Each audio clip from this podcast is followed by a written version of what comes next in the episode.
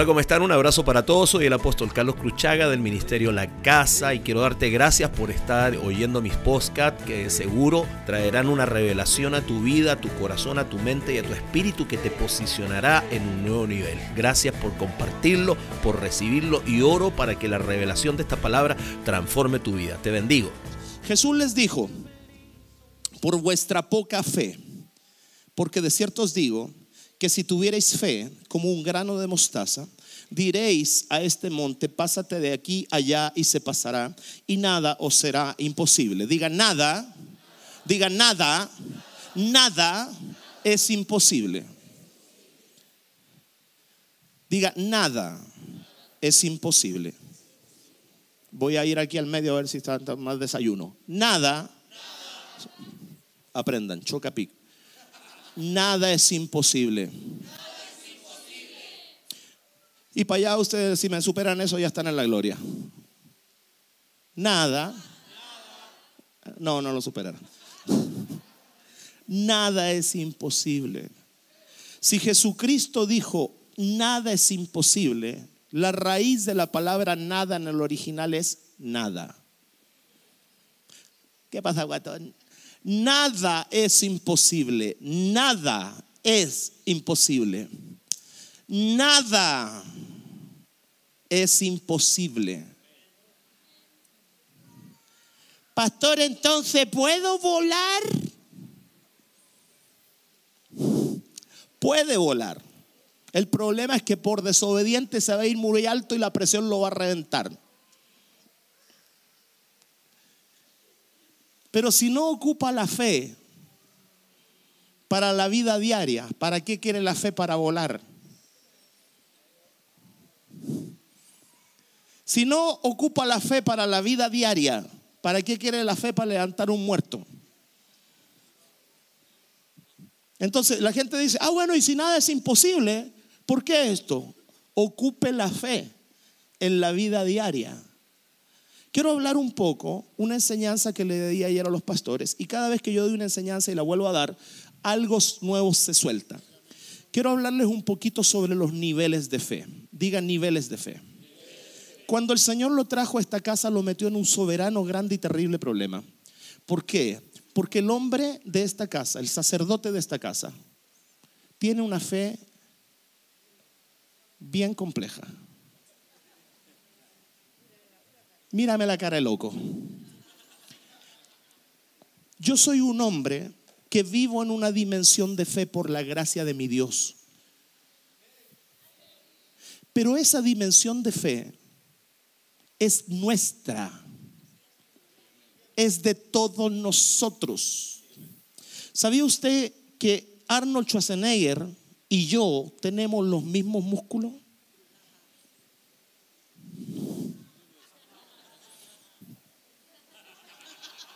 Botón asesino. Tenemos los mismos músculos. La diferencia, el que Él los tiene trabajados. Él no tiene un músculo más ni un músculo menos. Tiene los mismos músculos suyos y míos.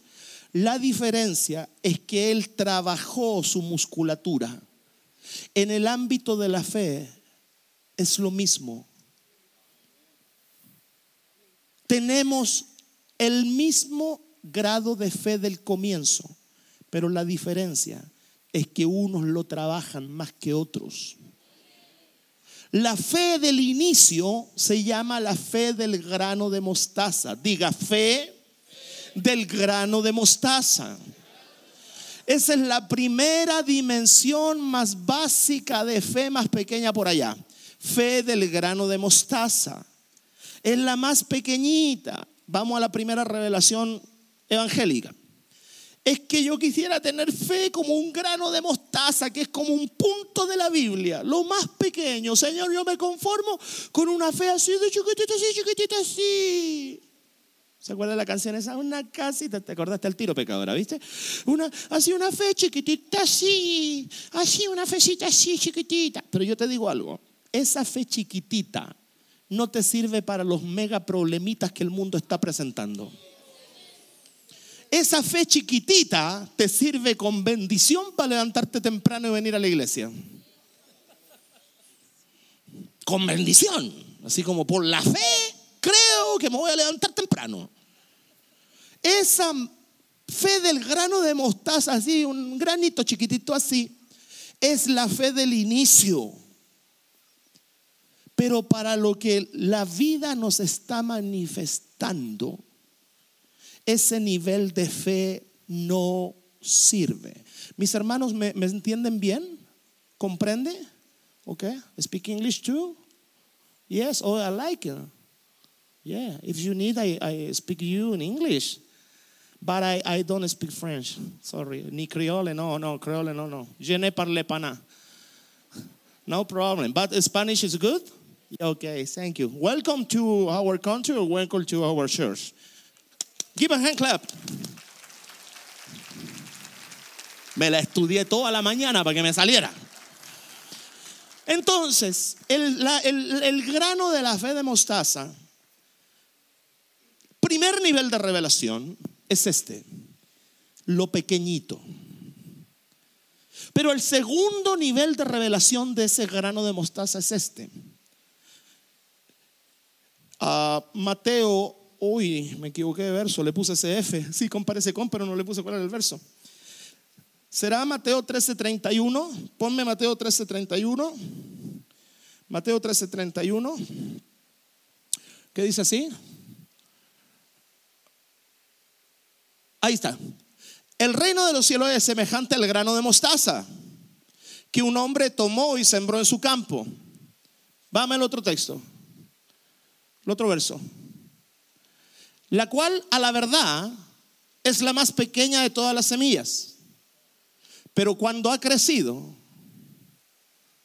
pero cuando ha crecido, pero cuando ha crecido, la fe del grano de mostaza es un inicio de la fe. Pero luego dice, pero cuando ha crecido, y ahí está el problema, que muchos llevan 20 años en la iglesia con el mismo grano de mostaza de fe. Y no crece. En el ámbito natural, la falta de crecimiento es una enfermedad.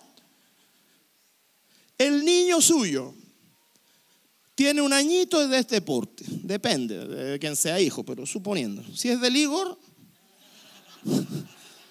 está de este porte. Entonces de ahí el niñito a los dos añitos está de este porte. A los tres añitos de ese porte. A los cuatro años de ese porte. A los cinco años de ese porte. No, hay un problema.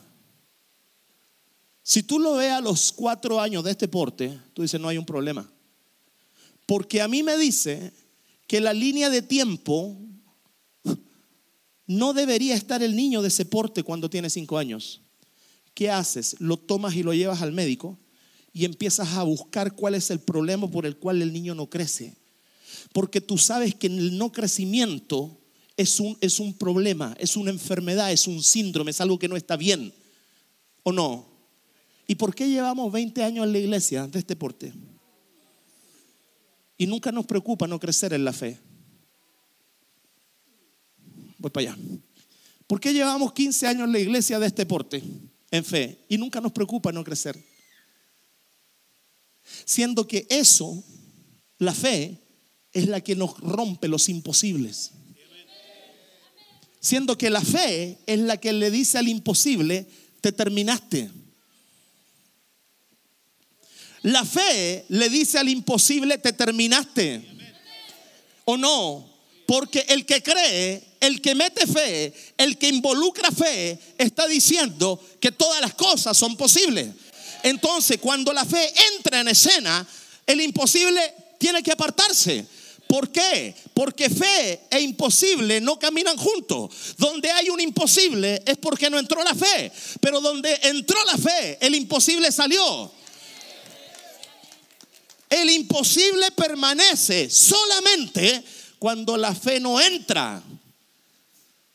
Porque cuando la fe entró, el imposible debe salir. Porque Jesucristo dijo, al que cree, todas, todas las cosas le son posibles. Entonces, dice ahí, a la verdad es la más pequeña de todas las semillas, pero cuando ha crecido es la mayor de todas las hortalizas y se hace árbol de tal manera que vienen las aves del cielo y hacen nido en sus ramas.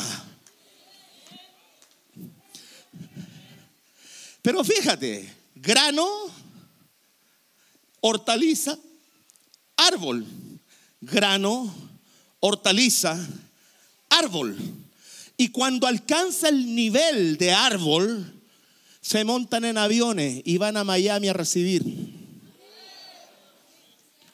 Se montan en aviones y viajan de Etiopía a recibir, de Francia a recibir, de las naciones de la tierra a recibir. ¿Por qué? Porque donde se levantan árboles de fe, me está oyendo, ¿no? Donde se levantan árboles de fe, hay aves esperando el levantamiento de esos árboles para poder ir allá. No importa que me quede lejos, no importa que tenga que viajar, no importa que tenga que pagar un precio. Allá se levantó un árbol. Ah, no me está entendiendo. Allá se levantó un árbol de fe. Se levantó un árbol, un árbol y puedo refugiarme bajo esa sombra. Y de ahí salió el proverbio chino que dice, el que a buen árbol se bueno, eso no es cobija, ¿verdad que sí? Entonces fíjate, tengo el árbol, pero fíjate, la semilla del grano de mostaza, este es el segundo nivel de revelación, la semilla del árbol de mostaza sabe dentro de su interior que hoy día se ve pequeña, pero que un día llegará a ser muy grande sabe dentro de su interior, hoy día me veo pequeña, pero dentro de mí yo sé y sé y sé y sé que un día llegaré a ser muy grande, segundo grado de revelación. Primer grado, ay, dame fe como una semillita de mostaza para el, desayuno, dame fe. Primer grado, 20 años en la iglesia, ay, tengo fe como un grano de mostaza, pastor, ay. Primer grado, segundo grado, sé que mi fe hoy día es pequeña, sé que mi fe está pequeña, pero yo sé que un día mi fe llegará a ser muy grande. Yo sé que un día mi fe llegará a ser muy grande. Yo sé que un día mi fe pasará un proceso y llegará a ser muy grande. Y no solamente eso, mi fe bendecirá a otros. Diga amén, diga aleluya, diga pío, diga gracias, diga me duele, diga lo que quiera, pero diga algo. Entonces ahí está el punto. La cual la verdad es la más pequeña de todas las semillas. Pero cuando crece, fíjate, todas las cosas parten pequeñas y un día crecen. Usted partió pequeño, un día creció. Su casa partió. ¿Cómo partimos los matrimonios? Aseguramos la cama de una. Esa no puede faltar. Lo primero que aseguramos es el lugar donde descansar este hermoso cuerpo. Al lado de acá, un cajón de manzana. Al lado de acá, un cajón de tomate. Arriba de acá, la Biblia, por si acaso es canuto. La Biblia acá. A este lado, una lamparita. La cama no importa si tiene patas, si no tiene patas, si tiene respaldo. La cosa es que uno pueda descansar. Está lista la cama. Así partimos. Cama, una cocinilla así. Y cuando no está el billete para el balón de gas, una cocinilla con ese gasecito ahí. Tenemos la, cocinita y a falta refrigerador, bueno, esa cosa de, de pluma ahí con un par de hielo y ya algo se hace. Todos parten así, todos partimos así. Pero un día no te quedaste así. Porque si te quedas así 20 años, eso tiene una señal, miseria. ¿Cómo podemos vivir la vida creyendo en Dios con una fe miserable? Todo parte pequeño, la droga parte pequeña, parte pequeño. ¿Qué me hace un pitito? Si un pitito nada. Y después el pitito ya no le sacia, no le sacia cinco matas, no le sacia medio kilo. Al final, lo que venga. ¿Por qué? Porque todo lo pequeño termina siendo grande. El punto es este, que todo lo grande o te destruye o te edifica. La fe nunca te va a destruir. Te lo digo en chileno. La fe nunca te va a destruirte. nunca te va a destruir. La fe siempre va a llevar tu vida de gloria en gloria, de victoria en victoria, de poder en poder. Toda área de nuestra vida que está pequeña es porque todavía la fe no ha ido creciendo en esa área. ¿Me está oyendo? Póngame atención, diga amén, diga pío, no, no sé, pastor, usted me cae bien, me cae mal, me da lo mismo. Pero bueno, entonces fíjate, primer grado es el grano de mostaza. Pero ese grado de grano de mostaza no nos sirve para el sistema. Eso te sirvió para venir. Eso te sirve para ser salvo. Eso te sirve para pasar al altar. Pero para sanar un enfermo, para creer que Dios puede restaurar una vida, este grano de mostaza no sirve porque es muy pequeño todavía, pero un día llegará a ser grande. Entonces, voy a pasar al segundo grado de fe. Diga el segundo grado de fe. Mateo capítulo 6, versículo 30. ¿Está aquí? Mateo 6, 30. No se preocupe que el botón está bien cosido. ¿eh? Está con unos hilos de plutonio. Que hayan algunos que paso por el lado me hacen así. Yo pensé que era el resplandor de la gloria, no el botón. Lo asusta el botón. Mateo 6:30 dice así. Y si la hierba del campo que hoy es y mañana se echa en el horno, Dios la viste así, ¿no hará mucho más a vosotros, hombres de poca fe? Diga, el siguiente nivel se llama poca fe. ¿Sabes? ¿Sabes? El que tiene poca fe siempre tiene preocupación por un mañana. Porque dice, si hoy Dios viste a la hierba de esta forma y mañana es echada en el horno, mira, habla de un hoy y habla de un mañana. El que tiene poca fe siempre anda comiéndose la uña por un mañana. Hoy día comí, gloria a Dios, pero mañana no sé. Hoy día tengo un billetito, gloria a Dios, pero mañana no sé. La poca fe, ahí está, está preocupado por un mañana. Porque más adelante habla de los que dice qué comeremos, qué vestiremos, cómo pagaremos, cómo... O dígame que usted, míreme a la cara, esta cara gorda que tengo. Dígame que usted nunca ha andado urgido por cómo lo va a hacer mañana. cuatro, el resto son todos ángeles que nunca están preocupados. Urgido de cómo lo va a hacer mañana. ¿Cómo lo voy a hacer mañana? Uy, se me olvidó pagar la cuenta a la luz. ¿Cómo lo voy a hacer mañana? ¿Qué voy a hacer mañana? ¿Cómo voy a hacerlo mañana? Y empezamos a sentir preocupación por un mañana. ¿Sabe lo que Jesucristo está diciendo de eso? Le está diciendo esto, tienes fe, pero tienes poca. Poca fe. Poca fe. Es que yo no sé, es que me preocupo de un mañana. Poca fe. Ese es un grado. Y dentro de la iglesia ya pasaron del grano de mostaza, ¿ok? A otro nivel. Ya crecí, pastor. Estoy bien. Qué bueno, sí, amo a Dios, le canto a Dios, confío en Dios, amo a Dios. Pero de repente te acordaste que mañana había que matricular a tu hijo en la universidad. Y el grano de mostaza con la poca fe se te hicieron un revoltijo que ya no sabes qué hacer. A nadie le ha pasado, ¿verdad? Nunca, no, no, estos son cosas mías nomás, no, no. ¿Verdad? Segundo, mira, Mateo capítulo 8, verso 26.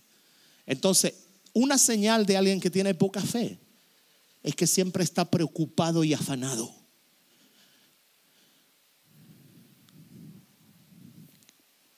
Ni una mosca, Padre Santo. Fue buena la del teléfono. Mateo 8:26. Y vinieron sus discípulos y le despertaron diciendo, Señor, sálvanos que perecemos. Otra versión dice así, ¿no te da cuidado que nos, nos ahoguemos? O sea, ¿no te importa lo que está pasando?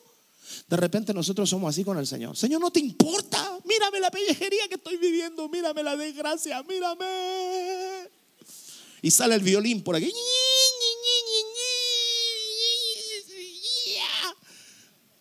¿No te importa que se me esté acá metiendo agua en el bote, no te importa, mírame el dolor de la espalda, mi dolor, mi necesidad, mientras siga abrazándolo como tuyo, va a permanecer encima tuyo.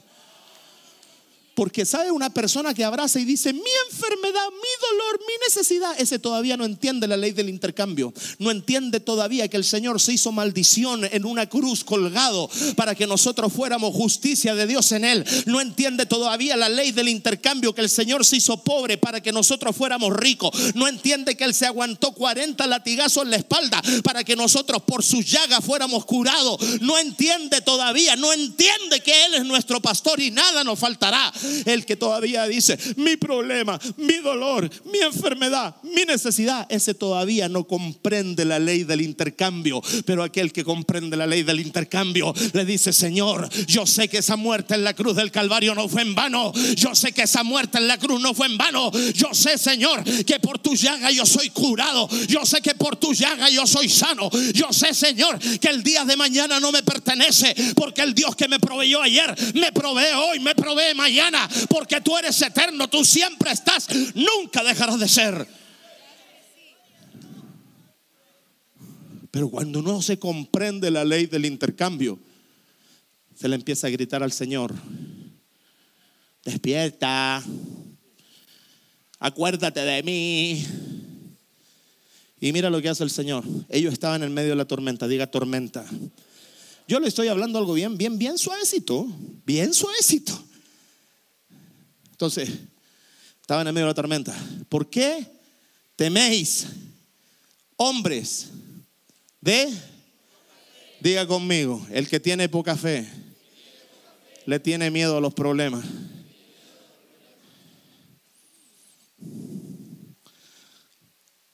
Lo que menos quiere es pasar un problema. Dejan familias porque no quieren poner la cara y enfrentar el error se retiran de discipulado porque no son capaces de poner la cara y pedir perdón. Sueltan lo que Dios les confió porque no son capaces de soportar un problema. Hijo, si no hubiésemos sido capaces de soportar problemas, yo todavía estaría cortando el pelo. Y no digo que cortar el pelo sea malo, porque mi amigo tiene un negocio próspero de peluquería. Yo no, no digo que cortar el pelo sería malo. Si yo no hubiese enfrentado los problemas, lo tuviera miedo con mi esposa, los problemas. Cuando la diagnosticaron con dermatomiositis, que hasta, el nombre de esa cuestión era complicada. Dermatomiositis. Diez años peleando con esa enfermedad del infierno. Diez años con exámenes, tras exámenes, tras exámenes, tras exámenes. La última vez que le tomaron sangre a mi esposa, le dijeron, usted tiene las venas duras. Porque ya la han inyectado tanto y nadie sabe eso. Nadie sabe todo lo que peleamos con esa enfermedad del infierno. Si lo hubiésemos tenido miedo a los problemas Olvídate, nos metemos en una cueva, déjenme cortando el pelo y tú ponte a hacer pancitos de la Heidi. Y se acaba la cosa. Porque hubiésemos fracasado con los pancitos de la Heidi. ¿Sabes por qué? ¿Sabes por qué? Porque hay gente que le teme a los problemas, hay gente que le teme a las tormentas, hay gente que le teme, le teme al problema, hay gente que anda desesperado. ¡Ay, Señor, hace algo que me ahogo, me ahogo! El gato Juanito, me ahogo, hace algo, Dios, hace algo. ¿Sabe por qué? Porque andan llorando por allá. ¿Y sabe lo que están gritándole a los cuatro vientos? No le están gritando la solución, le están gritando su falta de fe. No están gritando una solución, están gritando su falta de fe. Anda agobiado, anda con la úlcera inflamada. Es que tengo una úlcera aquí en la guatita, pastor. ¿Y por qué? Es que el médico dice que es estrés. O sea, la cruz de Cristo y su palabra vale menos que un, ¿cómo se llama? Homoprazol, alprazolam, ¿cómo se llama la cosa para la guata? O sea, el homoprazol o como se llame, es más valioso que el poder de la cruz. Porque lleva tres años, cinco años con úlcera, porque tiene estrés. En vez de entender que la palabra de Dios dice, vengan a mí todos los que están trabajados y cansados y yo los haré descansar. Le tienen más fe al, al omoprazol o como se llame que a ir a Dios y decirle, Dios, yo quiero morir este estrés, yo quiero morir este problema, yo quiero descansar en ti. ¿Sabes por qué? Porque a esos discípulos se le olvidó algo. A esos discípulos cabeza de burro se le olvidó algo. Que ellos no iban solos en la barca, que ellos no iban solos en la barca. A ellos se les olvidó que Jesús iba con ellos y se les olvidó que Jesucristo dijo esto, pasemos al otro lado. Y si Jesucristo dijo, pasemos al otro lado, no importa la tormenta que se fuera a levantar, ellos iban a llegar al otro lado, ellos iban a tocar al otro lado, porque Jesús dijo, pasemos al otro lado y ninguna tormenta sería más fuerte que su palabra. Pero ¿qué hacemos nosotros? ¿Sabe lo que hizo él? Se despertó. No tenía tiempo para comer, no tenía tiempo para descansar, no podían ir al baño y se despertó. No lo dejaron descansar. ¿Y sabe lo que le, hace? Poca fe. Porque el que le tiene miedo a las tormentas y a los problemas. Pero hijos, esto no es para ninguno de los que estamos acá.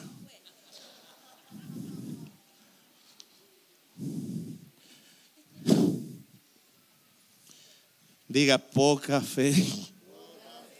Y a veces creemos que somos los campeones de la fe. Pero cuando miramos esos versos, nos damos cuenta rapidito que estamos guateando. Marco, Mateo 14, 31. ¿Estamos aprendiendo algo? Entonces, la primera dimensión de la fe es grano de mostaza. La segunda, poca fe. Y sigo en poca fe. Mateo 14, 31. Dice así. Al momento, Jesús, extendiendo la mano, asió de él, o sea, lo tomó y le dijo, hombre de poca fe, ¿por qué dudaste?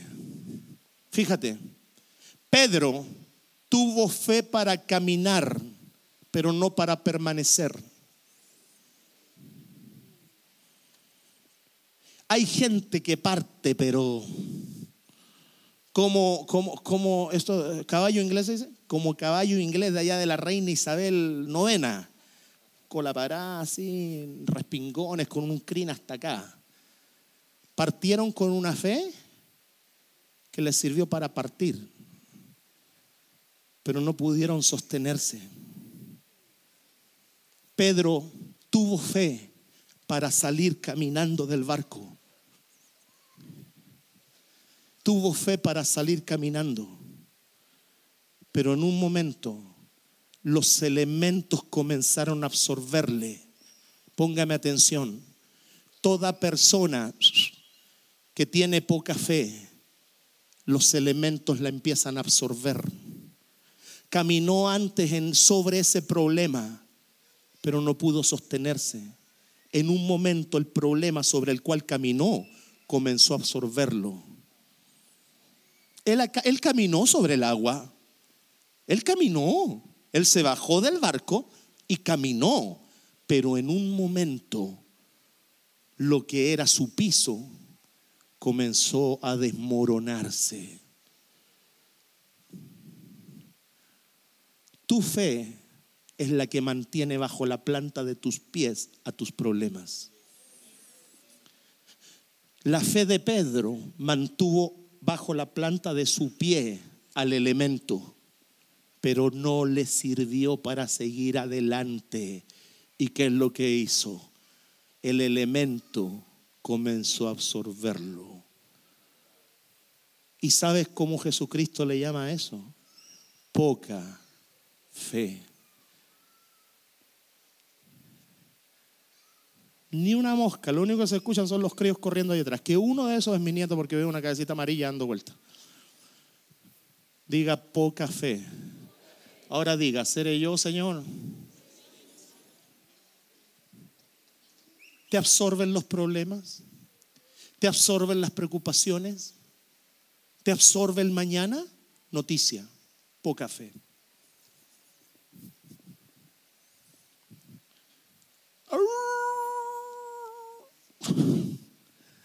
Poca fe, estamos viendo. Qué linda es la palabra, ¿verdad? ¿Sabe por qué? Porque así la gente pelea con la palabra, no conmigo. Pues la gente dice, ay, que el pastor me está tirando cosas. Yo no le tiro nada, nada. Cuando tengo que decirle algo, cara tengo para decirlo frente. Y así soy yo. ¿ah? Cuando tengo que decir algo de frente, papito. Soy Job 38. Afírmate los pantalones con alambre de púas porque ahora voy a hablar yo. Cara tengo para decirlo de frente. Diga conmigo, poca fe. Por eso los discípulos en un momento le dijeron al Señor, aumentanos la fe. Y sabes tú, que eh, yo me lo imagino, a ver, 1, 2, 3, 4, 5, 6, 7, 8, 9, 10, 11, 12, hasta la pastora Carmencita. Todos para ahí, a la cuenta de tres, me pegan el grito, aumentanos la fe. 1, 2, 3. ¿Sabe por qué? Porque el texto bíblico dice, el texto bíblico dice que los discípulos le dijeron, me imagino un nido lleno de pájaros. Cuando viene la mamá con el, con el alimento y todos los pájaros están... Dice que los discípulos le dijeron, los discípulos, los discípulos. Es decir, no le dijo Pedro, no le dijo Juan, no le dijo. Los discípulos, en un momento chiquillos, cuando llegue peguemos el grito. Eso es lo que yo me imagino. Porque dice que los discípulos le dijeron, aumentanos la fe. ¿Sabe por qué? Porque veían a Jesús caminar. Él es el autor y consumador de la fe. Se aumenta, tenían a la fuente de la fe ahí. Se aumentanos la fe para lo que viene. Bueno y no tan bueno, necesitamos que el grado de nuestra fe grow up, crezca. Pero aquí, aquí hay mucha fe. Yo siento que acá puro ángeles de fe. Vamos para acá estos pecadores que no tienen fe. El grado de fe aumente. Porque si no, el sistema te va a chupar. Sigo. ¿Está interesante? Dígame, dígame, gusta. Mateo 17, verso 19.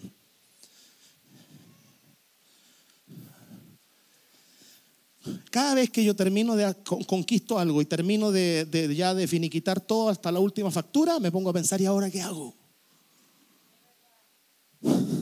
Escuchaste a mi esposa, dilo más fuerte, amor, dilo más fuerte. Me pongo a pensar, ¿y ahora qué hago? Ya terminé de, cancelar lo último que me quedaba, los equipos, ¿y ahora qué hago? Esas cámaras ya me tienen aburrido ya. Creo que está llegando el tiempo.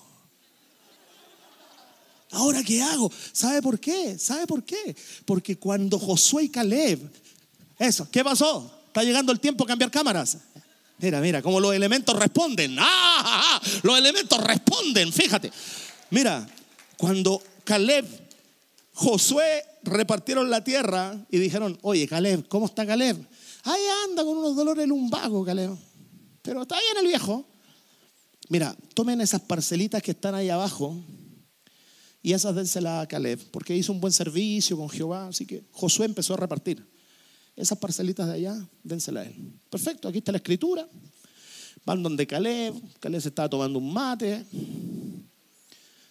Traemos las escrituras que te mandó Josué. ¿Y de qué es esto? De esas parcelitas que están ahí abajo. De esas parcelitas que están ahí abajo. ¿Ok? Voy a ir a hablar con Josué. Y se para delante de Josué. Dice Josué, sí, tú me mandaste esto. Sí, ¿qué es esto? Las parcelitas que te tocan allá abajo, ahí al lado del arroyo. Y lo queda mirando, le dice, mira, te voy a decir algo. ¿Cuál era mi fuerza hace 40 años atrás? La es hoy día. Para entrar, para salir y para conquistar. Toma tu título de dominio de esa parcelita que está ahí. Yo quiero ese monte.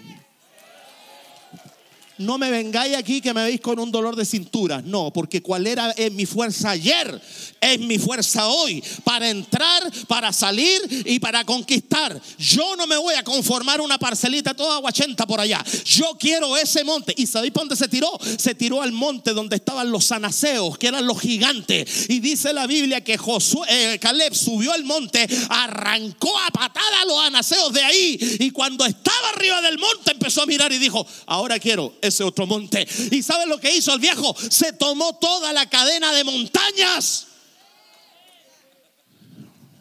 Le bastaba con la parcelita ya. Pero el viejo dijo, no, yo no me conformo. Si hace cuarenta y tantos años atrás Jehová habló de mí dijo que yo tenía un espíritu diferente.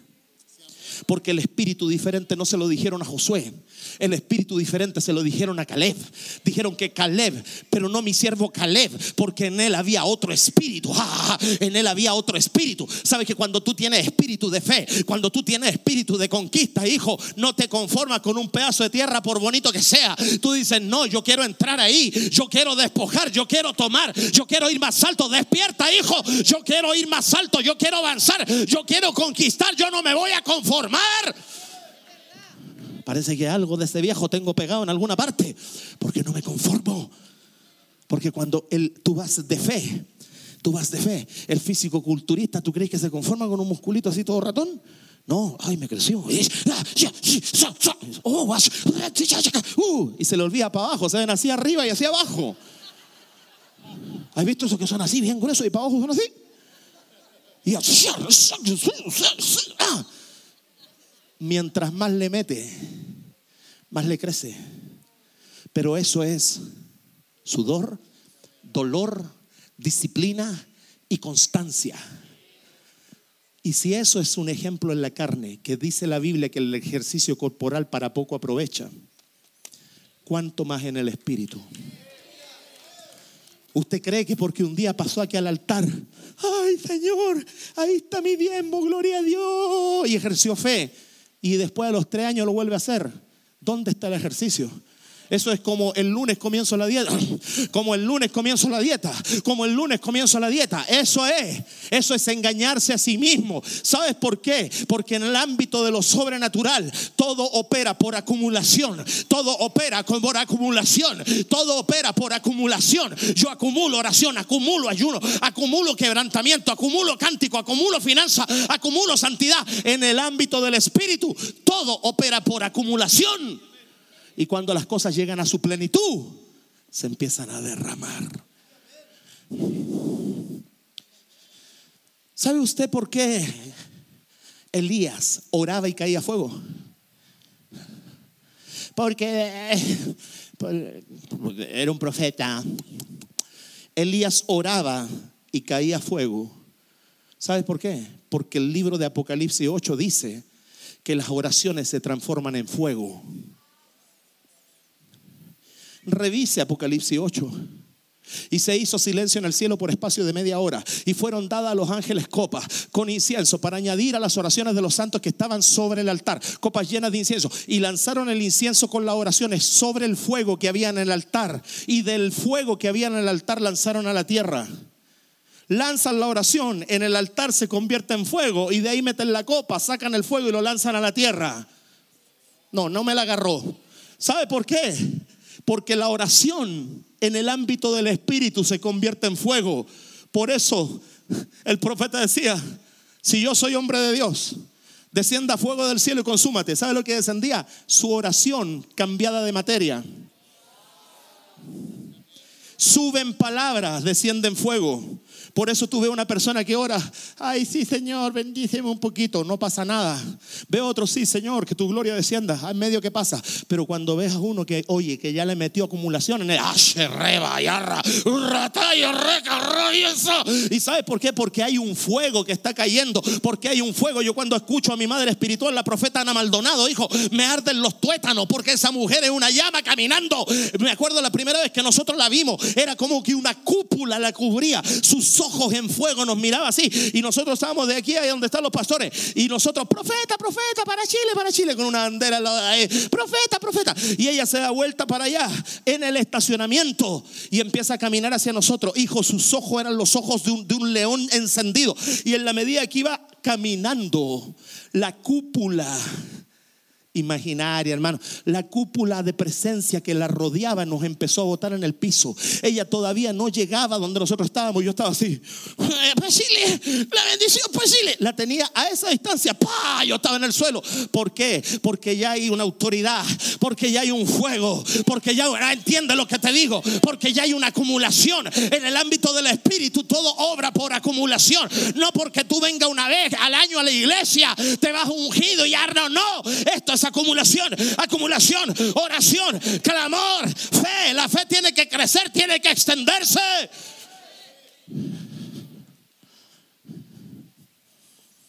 Porque cuando una persona cree que así ya écheme meteorita, escupo santo el pastor, ya estoy ungido en las naciones, equivocado. ¿Sabe lo que le opera todavía a él? El espíritu de religiosidad. Écheme una oradita. Un día, chamullo pastoral, página 24. Había un estudiante de violín, joven. Faltó el piano ahí, tan, tan, tan, tan joven, y un anciano tocaba en una plaza, 85 años, y tocaba un violín. Hacía hablar el violín, bailaba con el violín. El violín, oye, hasta los pájaros hacían así. Se acerca ese joven y mira a ese hombre, su piel curtida por el sol, su mirada perdida es que hay que ponerle chamullo pastoral. Y viene este joven con su voz temblorosa le dice, yo daría mi vida por tocar como usted toca.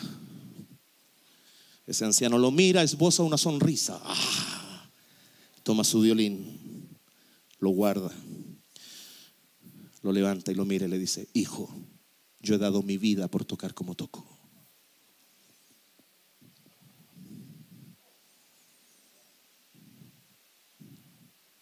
Yo quisiera, pastor, tener un poquito de fe de la que usted tiene. ¿Y por qué entonces no haces lo que yo hago? Siendo que la Biblia dice que debes imitar la fe de tu pastor.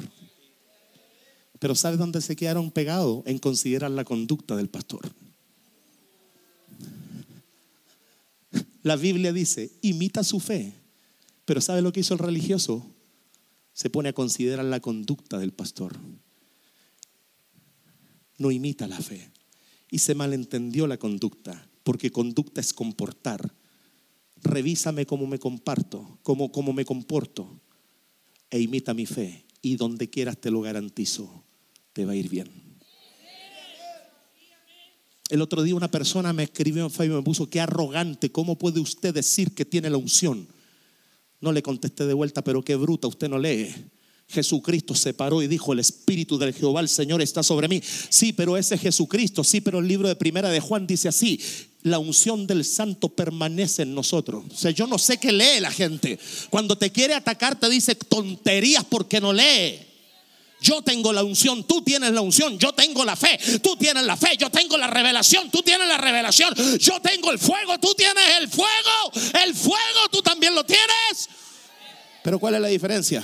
Que algunos lo tenemos avivado, algunos lo tenemos avivado. Pablo le dijo a su, discípulo Timoteo, te aconsejo, te aconsejo que avives el fuego del don de Dios que está en ti por la imposición de mi mano. Yo te impartí el fuego, pero es pega tuya mantenerlo ardiendo. Yo te imparto el fuego, pero es trabajo tuyo mantenerlo ardiendo. Yo te imparto el fuego, pero es tu pega mantenerlo ardiendo.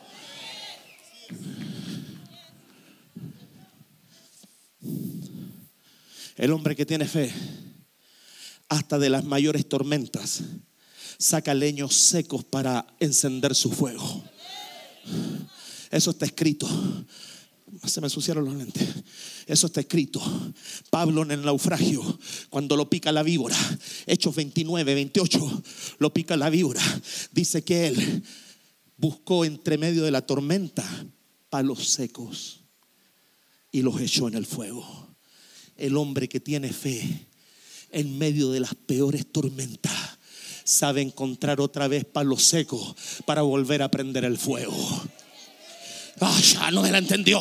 Sabe otra vez agarrar palo seco. Tuve una lucha, tuve una tormenta, no importa, pero tiene que haber un palo seco por aquí. Tiene que haber, aquí hay uno, aquí hay otro. Voy a reavivar el fuego, voy a reavivar la fe, voy a reavivar la pasión, voy a reavivar, voy a reavivar, se rebande, voy a reavivar. ¿Qué pasó cuando Pablo hizo eso? Una serpiente, estaba entre medio de los palos, porque nunca falta la cola. Y Pablo quedó mirando a la serpiente.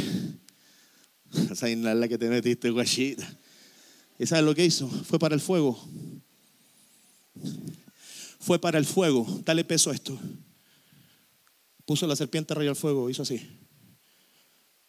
Y la serpiente cayó. Y vos repréndela repréndela. Y vos pateala y pateala. ¿Sabes lo que tenés que hacer? Que se te quede colgando. Acércate al fuego. Lléala suavecito. Ay, me duele. Ay, el veneno. Ay, qué terrible lo que estáis haciendo. Y la serpiente, sí, te estáis matando. Ay, sí, cuánto me duele, cuánto me duele. Pero ella no sabe que tú vas caminando hacia el fuego. Ella no sabe que tú estás yendo a tabernáculo. Ella no sabe que estás yendo a discipulado. Ella no sabe que tú la estás llevando al fuego. Y cuando llegue al fuego, no la reprenda nada. Agárralo y hazle así. ¡Eh! Y se acabó el problema, serpiente chicharrada. Aviva el fuego, aviva la fe. Cree lo que dale peso a mi micrófono. Cree lo que te hablo. Porque deja que la tormenta te asuste. Porque tiene poca fe.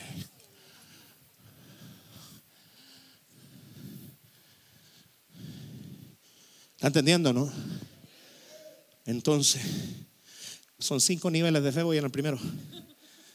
Como suele suceder conmigo. ¿Qué pasó allí? Viendo entonces los discípulos a Jesús, aparte, porque los discípulos son viarachos. Cuando no quieren que les pase la pasarla mal, lo, lo llaman apartito. Un completito, Jesús, te tengo que decir así suavecito, pero me lo contestáis aquí, piolita, entre nosotros, no, pastor, que nadie sepa lo de. Dime tú. Dime tú, dime tú, pastor. Los discípulos lo llaman aparte. Dijeron, ¿por qué nosotros no pudimos sacarlo? ¿Por qué nosotros no pudimos echarlo fuera? Aquí era un demonio. Mira lo que dice. El otro verso.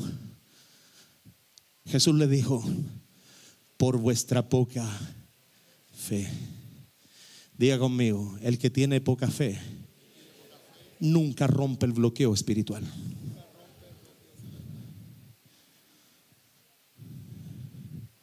¿Qué había que hacer? Romper un bloqueo. ¿Cuál es el bloqueo? No se va. Toda la tarde. ¡Ah! No se va. No se va. No se va. Jesús llegó. ¿Por qué no pudimos? ¿Saben por qué? Porque el nivel de fe que ustedes tienen no sirve para romper estos bloqueos. Te sirve para dos viejas allá, medio que le, le sanaste la artritis. Pero para romper estos bloqueos, tu nivel de fe debe ir más arriba. Hay gente que no tiene fe para romper. Delante estaban los músicos aquí, pasó algo re simpático cuando estaba empezando la oración Aníbal. Yo ya, ya, ya apagaba las luces, sacaba un caipiriña. Estábamos así de, de pap romántico cuando empezó, empezaron la oración, allá el piano. Veía unas gaviotas arriba de la arena del mar y de repente le, le voy a la producción y le digo, escribe en la pantalla, que le dice papá que le pongan fuerza. Pasaron tres segundos y escucho la música. Y el Aníbal. Estamos así. Ay, qué romántico. Air Supply. Remember Air Supply? Que le metan fuerza. ¿Sabes por qué? Porque los ámbitos espirituales se necesita fuerza, se necesita autoridad, se necesita una fe creciendo para decirle a Satanás te detiene. El domingo, el lunes pasado me quedó la lengua a la altura del ombligo, me la broché con el broche del pantalón, reprendiendo la autoridad del infierno. Y escúchame bien, sacerdote de por allá, príncipe de la gran ramera, no prosperará. Ra, sa, bra, Estuvimos como 20 minutos rompiendo, rompiendo, rompiendo, rompiendo. La visita de Francisco a este país fue un fracaso. Fue un fracaso. Y te lo digo desde una mentalidad global. Qué deshonra del pueblo católico a su pastor.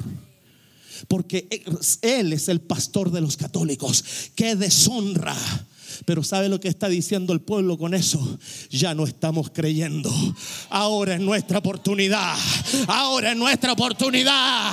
Ahora es nuestra oportunidad de ir a ellos y decirle, la religión no puede, los santos no pueden, los ídolos no pueden, pero yo te presento un Cristo vivo. Yo te presento un Cristo vivo que si puede. Lo que la terapia no pudo, Cristo lo puede. Lo que en la manda no pudo, Cristo lo puede. Grite.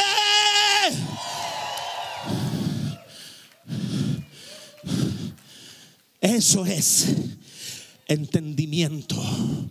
Entendimiento.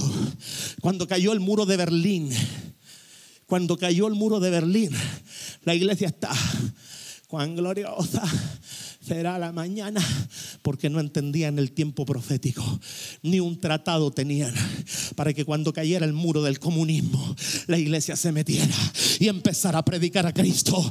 E hijo, aprovecha, aprovecha en el ámbito espiritual. Viene un crecimiento soberbio a la iglesia, viene un crecimiento grande a la iglesia. ¿Sabe por qué? Porque en el ámbito del espíritu hay una deshonra, hay una reshonra en la religión. La gente no quiere religión, gente necesita una experiencia, una experiencia, una experiencia, pero con una fe poca no se rompen los bloqueos, no se rompen, no se rompen.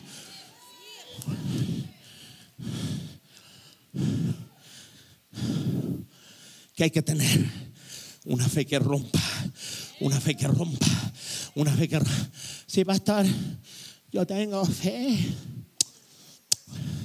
¿Tiene fe? Sí, oremos. Ay, ay, me da una punta.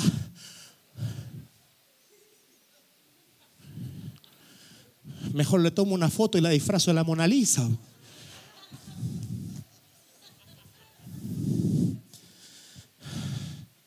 De te voy a ir al cuarto nivel de fe. Cuando te llegue ahí, se te va a caer el pelo. Y al que no tiene le va a salir.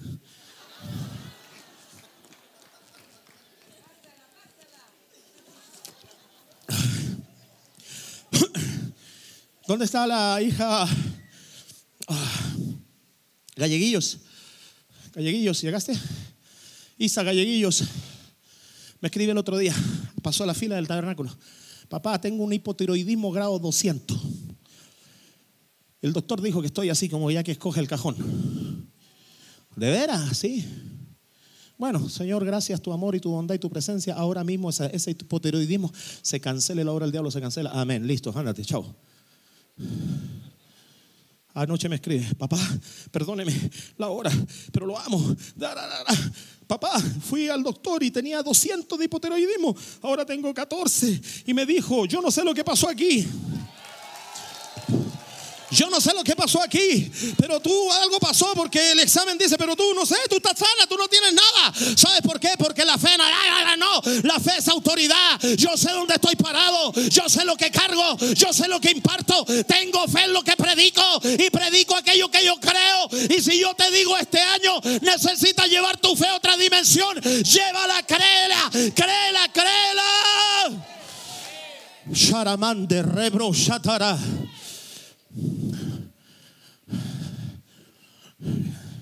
Por eso mis discípulos, cabezones, que los amo tanto, cuando me vean a mí dando pasos desde así, ustedes digan,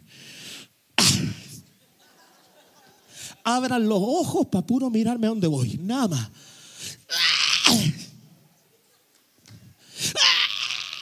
Nada más que eso.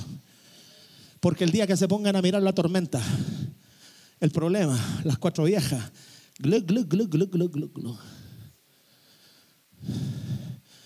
mi Biblia dice, puestos los ojos en Jesús. Puestos los ojos en Jesús. El autor y consumador de nuestra fe. Alrededor, todo lo que pase alrededor son fuegos artificiales. Porque hay una sola verdad, lo que está al frente. Hay una sola verdad vas hacia allá, pa, tres viejas enfermas por acá, pa, el marido endemoniado por acá, pa, te despiden de la pega por acá, pa. ¿Sabes lo que están tratando de hacer? Quitarte la mirada de Jesús. Pero ¿sabe aquel, lo que hace aquel que le entiende? Él dice, no, no voy a mirar los fuegos artificiales del diablo, porque las cosas que se ven son temporales pero las que no se ven son eternas. Y yo, como dice la Biblia, como Moisés, me mantengo como mirando al invisible. Yo me voy a mantener mirándote a ti. Se me manifestaron tres discípulos por allá, yo te miro a ti. Se me cayeron dos finanzas por acá, yo te miro a ti. Me llegó un mal examen por allá, el médico, yo te miro a ti. Puesto los ojos en Jesús, el autor y consumador de nuestra fe, el cual por el gozo puesto delante de él, menospreció la cruz, menospreció lo pobre y se sentó a la diestra del Padre para siempre. Ahí está mi punto, ahí está mi visión.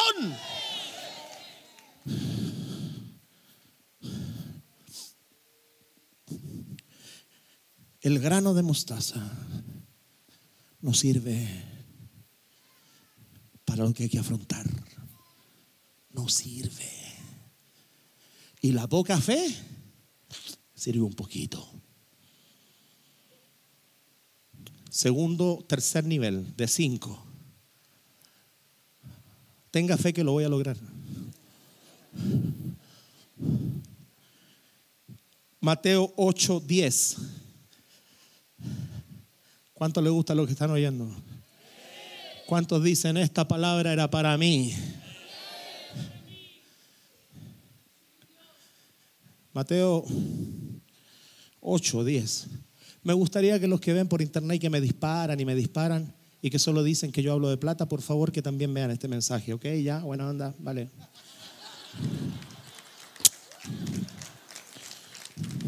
Sí, solo así por ser nomás. Ponte tú, Mateo 8, verso 10. Al oírlo Jesús se maravilló y dijo a los que le seguían, ay, mira, esto no me lo dio el Señor ayer, pero me lo soltó ahora. Dijo a los que le seguían, de cierto os digo que ni aún en Israel he hallado tanta fe. Primer nivel, fe del grano de mostaza. Segundo nivel, poca fe. Tercer nivel, tanta fe. Pero ¿sabes lo que tiene la tanta fe? Esto no lo dije ayer, pastores. Esa tanta fe, Jesús te la promociona. la tanta fe. Esto no cayó ayer, me, cae, me acaba de caer ahora. Al oírlo Jesús se maravilló y dijo a los que le seguían. ¿Quién empezó a promocionar la fe de ese? No fue él, fue Jesús. Jesús empezó a promocionar la fe. Al oírlo Jesús se maravilló y le dijo al hombre, qué hermoso. No, al oírlo Jesús se maravilla y le dice a los que le siguen, ¡Wow! Mi nieto, ¡Wow! Ni en Israel he hallado tanta fe.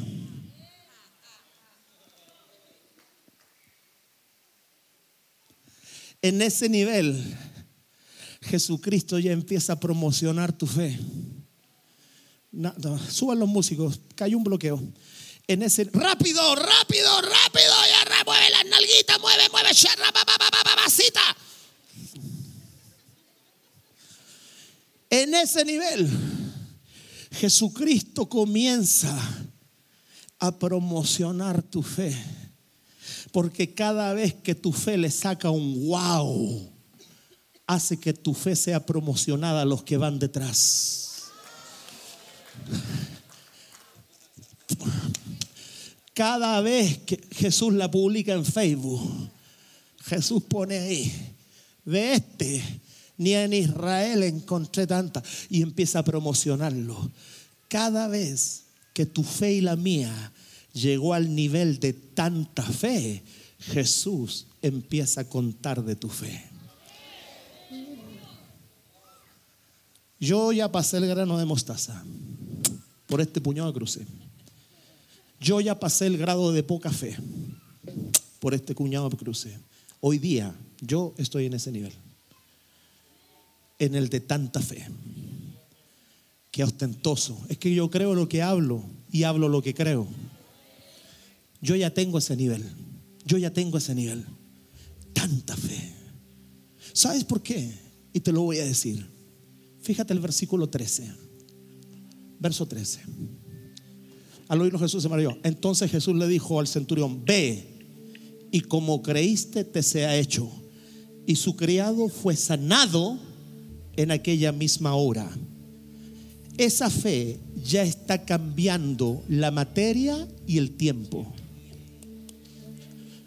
Pone atención, esa fe ya entró en la materia, fue sano y el tiempo en aquella misma hora.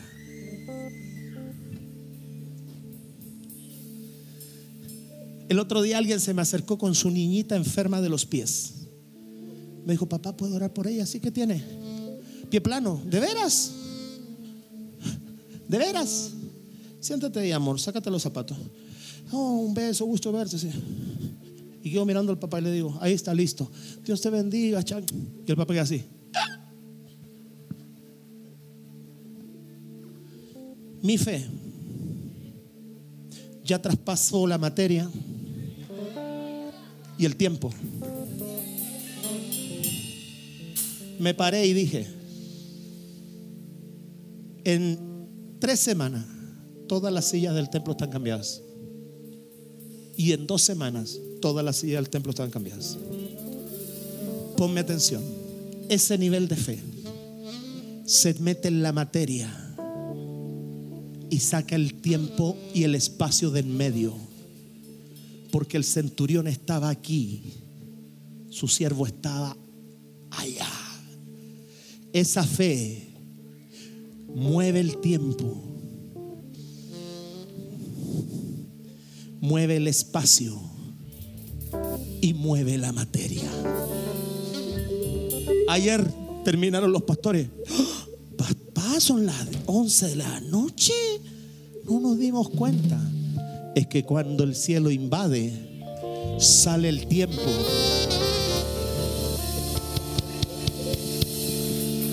Hoy día a mí me está pasando cuando oro. Le pregunto a mi escudero, ¿qué hora es?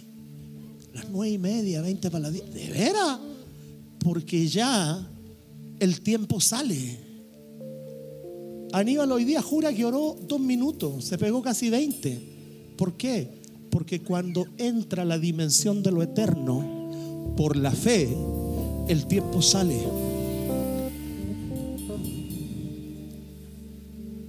Léeme Hebreos chapter 11 verse 4. Hebreos capítulo 11 verso 4. ¿Estamos aprendiendo? ¿Cómo estamos? ¿Cómo llegaron? ¿Transformados? ¿Medio transformados? Los, los metemos otro ratito, ¿no? ¿no? Lee ahí. Lee ahí. ¿Qué dice? ¿Qué dice? Ah, dilo fuerte. ¿Qué dice? Hasta ahí. Otra vez. Ahí. Otra vez. Fíjate. Abel fue el segundo, no el primero.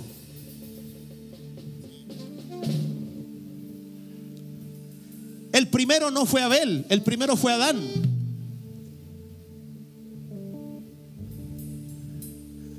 Pero los héroes de la fe comienzan desde Abel.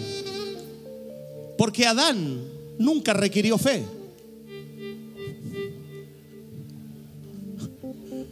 Los héroes de la fe comenzaron desde Abel, pero no desde Adán. Porque Adán nunca requirió fe. Porque en el ámbito donde él vivía no había tiempo, no había espacio, no había materia, porque él vivía en la gloria.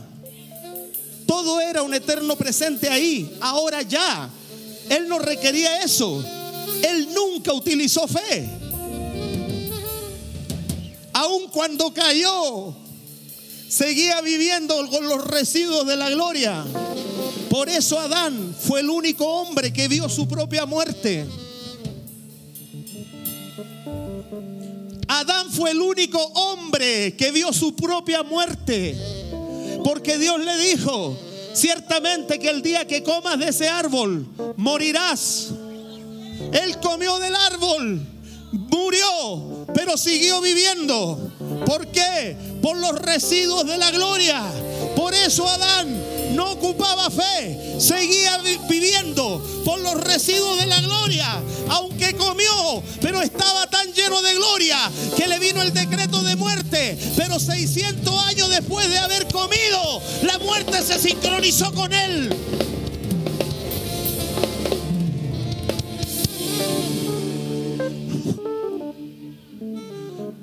Uy, ya siento su presencia, pero fuerte.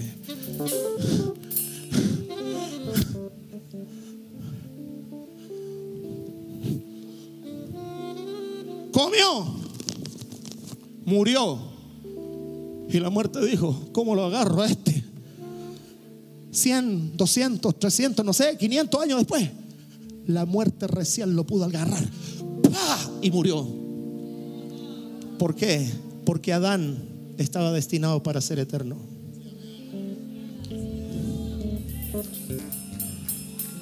De ahí para allá, todos los demás ocuparon fe, pero Adán nunca la necesitó.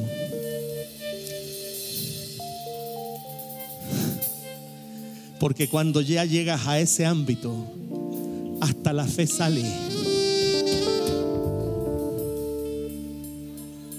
Cuando llegas a ese ámbito, hasta la fe dice, hasta aquí llego yo. Porque Jesús no caminaba en fe, era el autor y consumador. Autor, el que la comienza, consumador, el que la termina. Pero Él caminaba en gloria. Él usó la fe para ti y para mí. Pero para Él caminaba en gloria. Porque en Él no había tiempo, no había espacio, no había materia. Le cortaron la oreja a Malco agarró la oreja, se la pegó, no había cicatriz, no había nada, porque en él no había tiempo, espacio ni materia.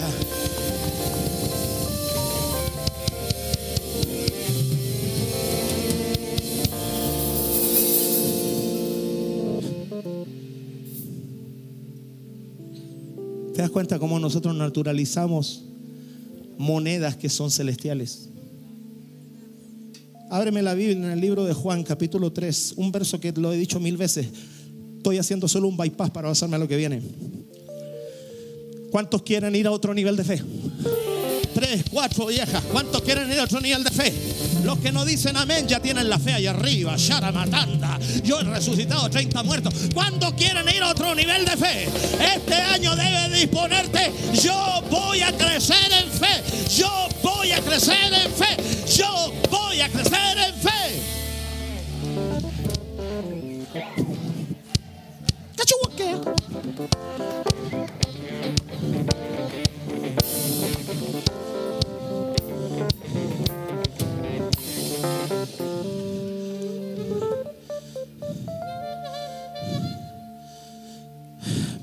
Juan 3.2. Juan 3.12.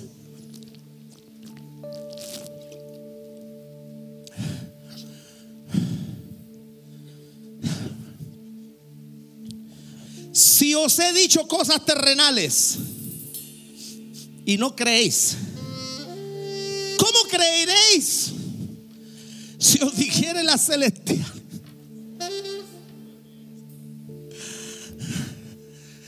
Jesucristo dice, a ver, espérate.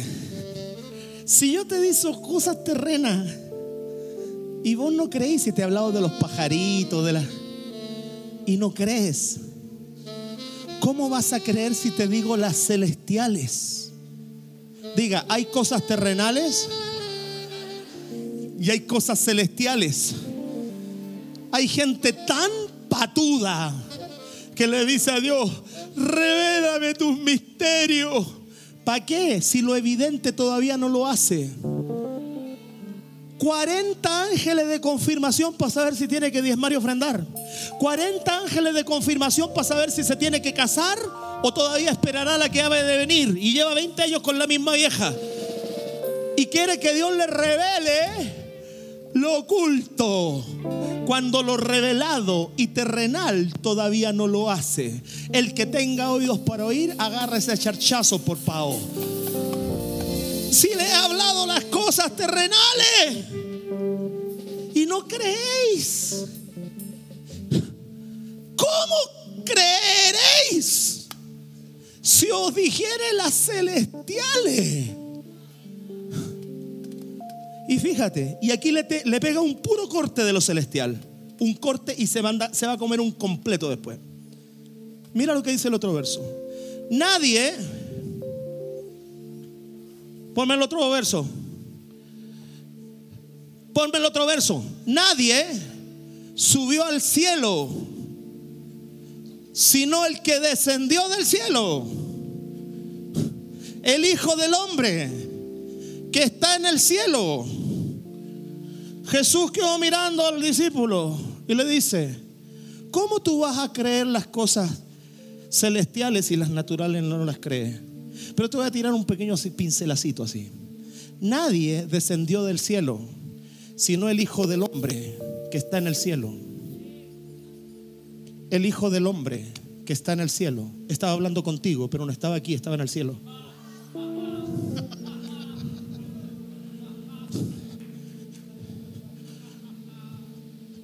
Estaba hablando contigo aquí. Yo soy el Hijo del Hombre. Te voy a decir algo. Así suavecita te lo voy a tirar. Te voy a soltar una, una perlita celestial. Nadie subió al cielo, sino el que descendió al cielo, el Hijo del Hombre, que está en el cielo. Y estoy hablando contigo. Pero yo no estoy contigo aquí, yo estoy en el cielo. Pero no estoy en el cielo, estoy contigo.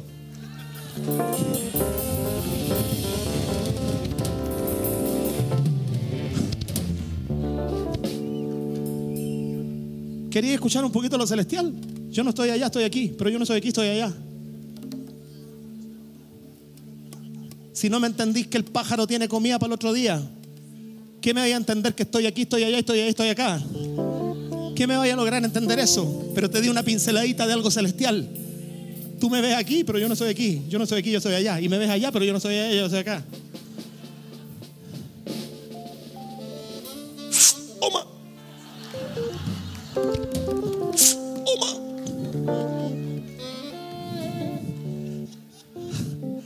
¿Cómo van a creer las cosas celestiales? ¿Cómo van a creer las cosas celestiales? ¿Cómo van a creerlas? Si las terrenales no las creen. Juan, sube acá y vi una gran puerta abierta en el cielo. ¿Por qué? Porque en Juan 3, Juan abrió la puerta. El que oye mi voz y abre la puerta. Juan abrió la puerta. Y, en Apocalipsis 4, Dios le abre la puerta a Juan. En Apocalipsis 3, Él abre la puerta. En Apocalipsis 4, Dios se la abre a Juan. Para que Él te abra, tú debes abrir primero. Juan sube acá y vi una gran puerta abierta en el cielo. Y subí y vi al que estaba sentado al trono. Ángeles a su alrededor. Y alrededor de él, 24 tronos con 24 ancianos. ¡Wow! Que echaban sus coronas. ¡Wow! Y cantaban: Digno eres de recibir el poder, el imperio, la gloria, porque con tu sangre. ¡Wow! Y delante del trono vi multitudes. ¡Wow! 24 ancianos. Y uno de los viejos, eso era él.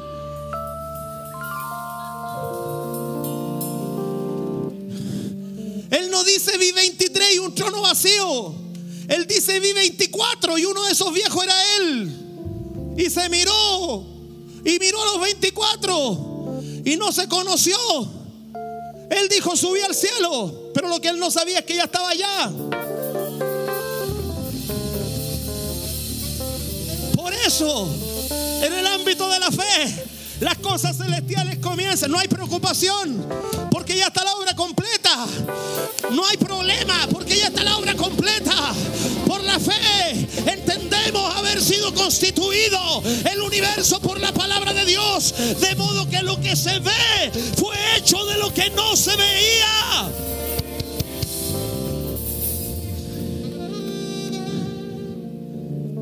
Semilla de mostaza. Poca fe. ¿Te das cuenta que hoy día soltó otras cosas? La otra era tanta fe. Y voy con la otra. Nah, pastor, no. No, pastor, soy una rata ponzoñosa. No soy ni la cáscara de la semilla de mostaza, pastor. Soy indigno de ser llamado mostaza.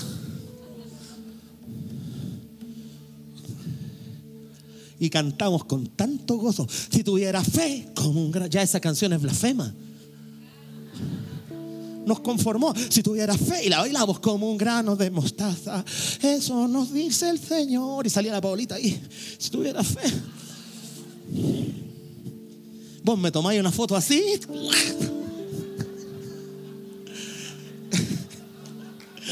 No los voy a conocer yo y después me hacen un, un meme en movimiento así.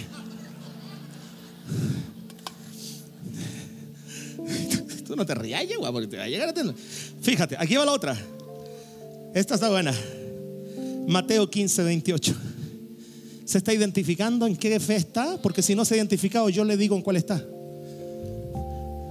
Si usted todavía no se identifica en qué fe está, yo le digo en cuál usted está. ¿Sabe por qué? Porque me basta con ver su actitud. Porque la fe tiene una actitud. La fe tiene una postura. La fe tiene un lenguaje. La fe tiene una fuerza. ¿Y sabe lo que la gente religiosa dice? Que arrogante. No. Sé quién soy y sé quién no soy.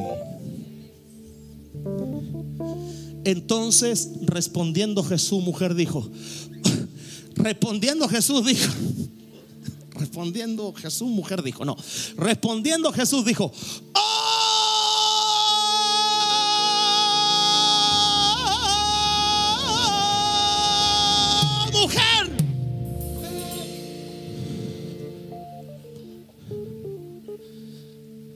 La otra era, wow. Esta es, ¡oh, mujer! Grande. Primer nivel, si tuviera fe. Segundo nivel, poca fe.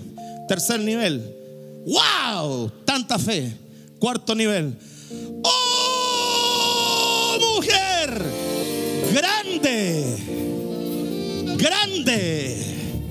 grande, grande, grande, es tu fe. Grande. Primero, si tuviera fe como un gran segundo, poca fe. Tercero, tanta fe. Pero hay otra que se llama grande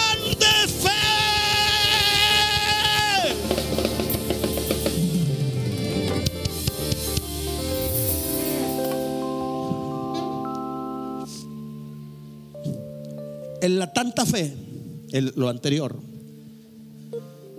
ponme atención, en la tanta fe, la dimensión anterior, que es recontra buena, Jesús le dice así, hágase contigo como creíste, pero en este nivel ya pasaste de lo que crees a lo que quieres. En este nivel, no importa lo que crees, en este nivel, en este nivel, ¿Qué es lo que quieres? En el otro nivel es lo que crees. Pero a veces lo que crees no es lo que quieres. Pero en este nivel ya no es lo que crees. En este nivel es lo que quieres.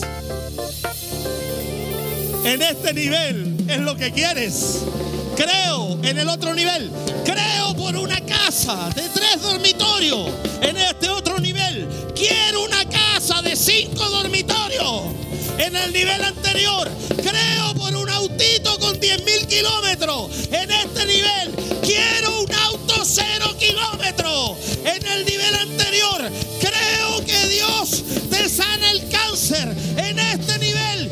Quiero que seas sano.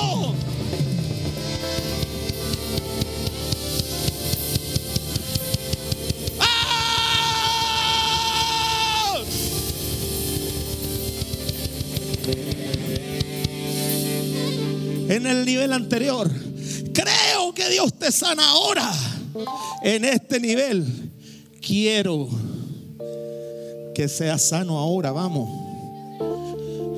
En el anterior, creo por un nuevo trabajo, que es bueno, lo crees, pero en este, en este nivel, quiero ese trabajo con este horario, con este sueldo, con este bono y con esta vacación.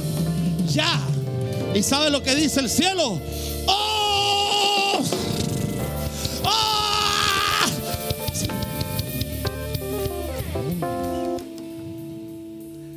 Fueron los, los ciegos a Jesús y le dijeron, Jesús, ¿qué quieren que haga por ustedes? Que sea sano, que reciba. Bueno, recíbela, tu fe. El nivel de ellos le alcanzó para recibir lo que creían. Pero el otro leproso le dijo, quiero ser limpio.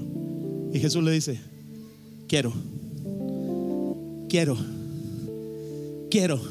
Si puedes, puede, quieres, puedes limpiarme. Quiero. Ya no era lo que creo, es lo que yo quiero. Esta fe ya no opera. Esta fe. No, es que esta si la pego acá, me- la herejía que me van a gritar por ahí, uno van a arrancar vestidura. Esta fe no tiene nada que ver con lo que el cielo quiera. Esta fe tiene que ver con lo que tú quieres. ¿Por qué esta fe? Adán no le- Adán caminaba en una dimensión más alta que esa. Por eso cuando le puso nombre a todos los animales, Dios no le dijo, hey, cámbiale ese nombre. ¿Cómo le pusiste ornitorrinco a esa cuestión, viejo? Ponle otro nombre. Ya, mira, feo traumado con el nombre. Y vos más encima le ponís ornitorrinco la cuestión, ponle, no sé, ponicito, una cuestión de, más tierna. Como mira, ya, ya viene desarmado completo. Pico de pato, pata de pato, cola de, de cuestión peludo y se amamanta y se reproduce por huevo. O sea.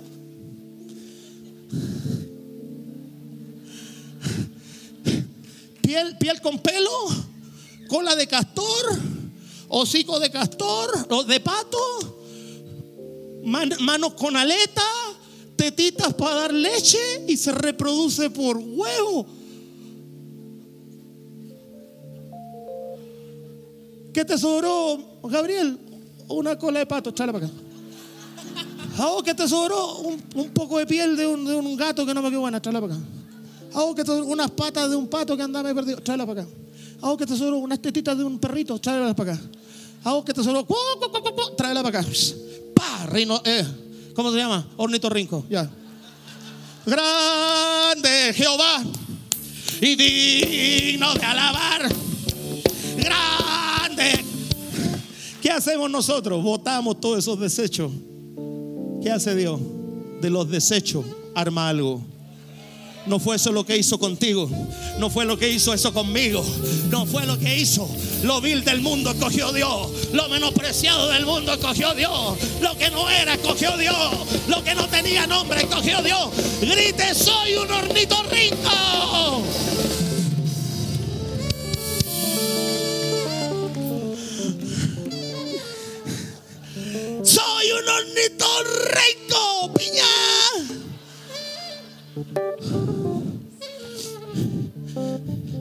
En este grado de fe ya no es lo que crees, lo que te falta, el granito de mostaza.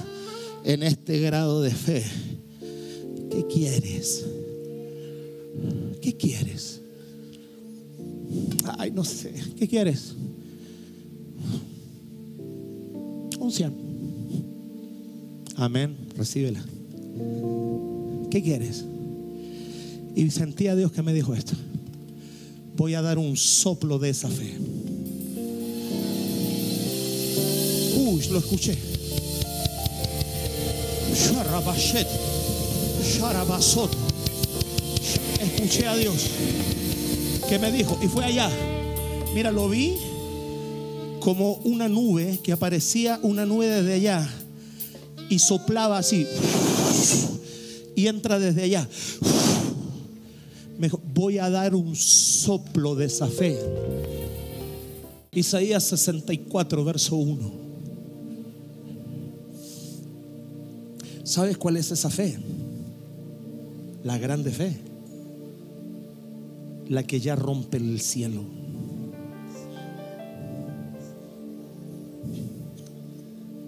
Isaías 64, verso 1. ¿Cómo parte el verso?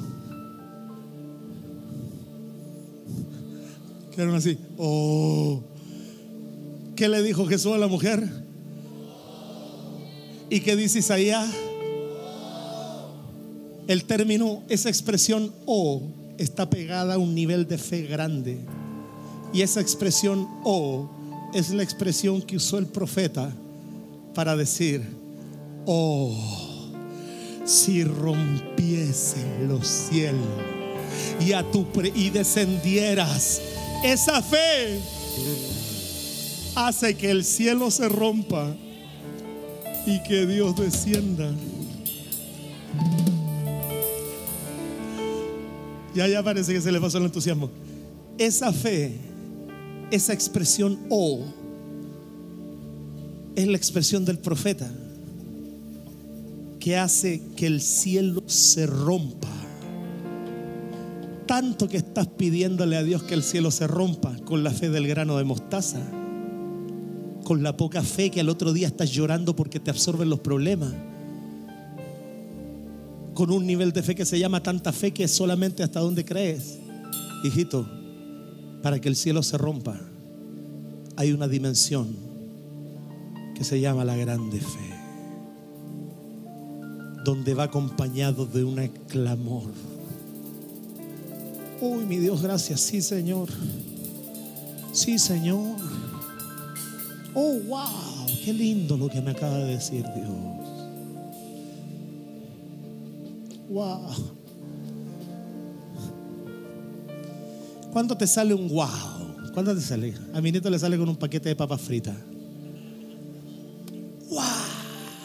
Nieto es chico, es re simpático. ¡Wow! Pero ¿sabéis cuándo te sale un no? Cuando excede tu razón. Te tengo un regalo y adentro del paquete viene la llave de un Mercedes-Benz del año. No es wow, es eso me lo acaba de decir Dios. Me lo acaba de decir. Me lo acaba de decir. Si adentro de un regalo viene para ti una, un anillo, tú dices, wow. Pero si viene la llave de un, de un Ferrari, ya no es wow. O si viene la llave de una casa, ya no es wow. Es, oh. Porque ese nivel de fe es el ámbito de la fe donde la razón ya no está.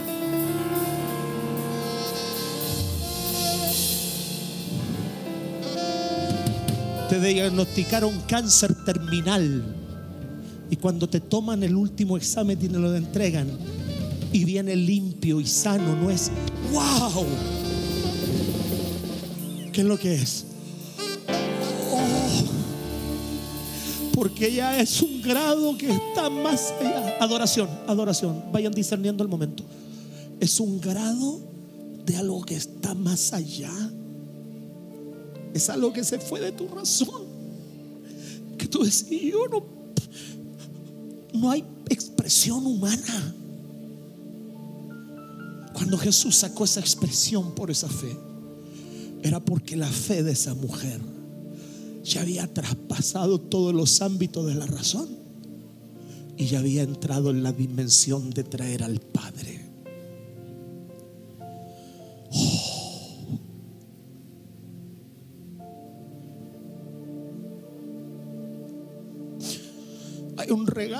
Regalo tan grande del Padre. Cuando ese nivel de fe se manifiesta en nuestra vida, Jesús va a decir, ese O es, tocaste hasta lo más profundo. Ya no me maravillé. Ya entraste en una dimensión donde la razón no tiene lugar. Donde el espacio, el tiempo y la materia no tienen lugar. Donde los límites no tienen lugar. Y donde el cielo comienza a descender. Oh, si rompiesen los cielos y descendieras y a tu presencia se escurriesen los montes. Los montes, ahí, ¿sabes lo que pasa? Los problemas, los montes, con la fe del grano de mostaza se corren, con esa fe se derriten. Agarra, oye, yo estoy fluyendo tanto por el Espíritu. Con el grano de mostaza manifestado cuando es grande, el monte se corre. Pero con este nivel de fe, el monte se derrite. Con el otro nivel, cuando la fe ya está allá. Jesús dijo, si tuvieras esa fe, pero no la fe chica, la fe manifestada de árbol, el monte se corre. Pero con este nivel, los montes se derriten. Espero que el Señor te haya bendecido por medio de este podcast que acabas de terminar de oír y que la presencia de Dios y la palabra de Dios haga vida en ti. Te invito a que compartas todo este material que de seguro bendecirá a mucha gente, a muchos hermanos, a muchos pastores. Así que te invito, comparte y haz correr esta bendición. Que tenga una linda tarde, una linda mañana, una linda noche, un lindo día, no lo sé, pero te bendigo en el nombre de Jesús.